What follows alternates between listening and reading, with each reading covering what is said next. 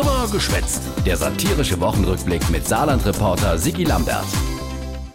Die Woche in Berlin der erste Haushaltsentwurf vom neuen Finanzminister Olaf Scholz. Olaf, der Monsieur 100.000 Volt von der SPD. Für uns ist es so, dass wir fest davon überzeugt sind, dass wir die Menschen überzeugen müssen, dass das, was sie vom Verstand her verstehen, auch richtig ist. Und vom Verstand her verstehen mir Menschen, dass aus der Schwarz-Null Schäuble Rot-Null Scholzgen ist.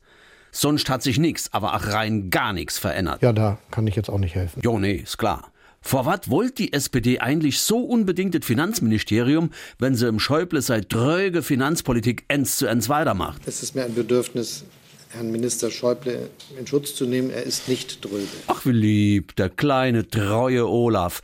Die Schleimerei ist selbst im Schäuble peinlich. Oh, yeah, Jäger. Geben Sie mal einen Applaus, vielleicht wird es irgendwo gehört. Der Olaf muss die ganze Verspreche von der Rote und Schwarze im Koalitionsvertrag inlösen.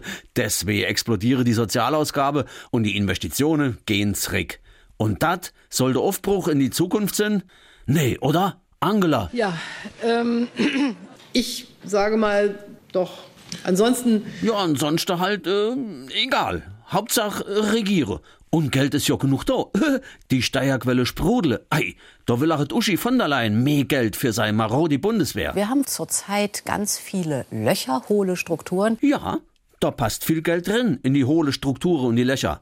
Also, her mit dem Zaster. Sonst können wir einpacken. Das Problem ist, dass die Verteidigungsministerin in den letzten Jahren jedes Jahr eine Milliarde zurückgegeben hat an den Finanzminister. Deswegen funktioniert bei der Bundeswehr wenig, fahren die Kampfpanzer nicht, fliegen die Flugzeuge nicht, schwimmen die Schiffe nicht. Und nicht nur das, sittet Uschi. Nicht jeder Soldat hat einen Helm oder eine Weste. Ganze Schweie von Stivele und schon gar nicht äh, Schwert und Schild. Oh, yeah, Jäger. Oh je. Und was soll ich sagen?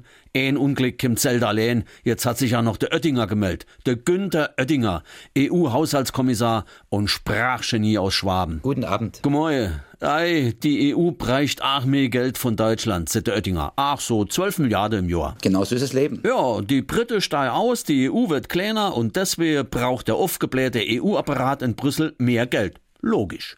Ey, er ist die Steilverlag für alle EU-Kritiker. Wenn Deutschland nicht mehr bezahlen ging, sagt der Oettinger, wer dat? Der Worst Case. Ja, der Wurstkäse.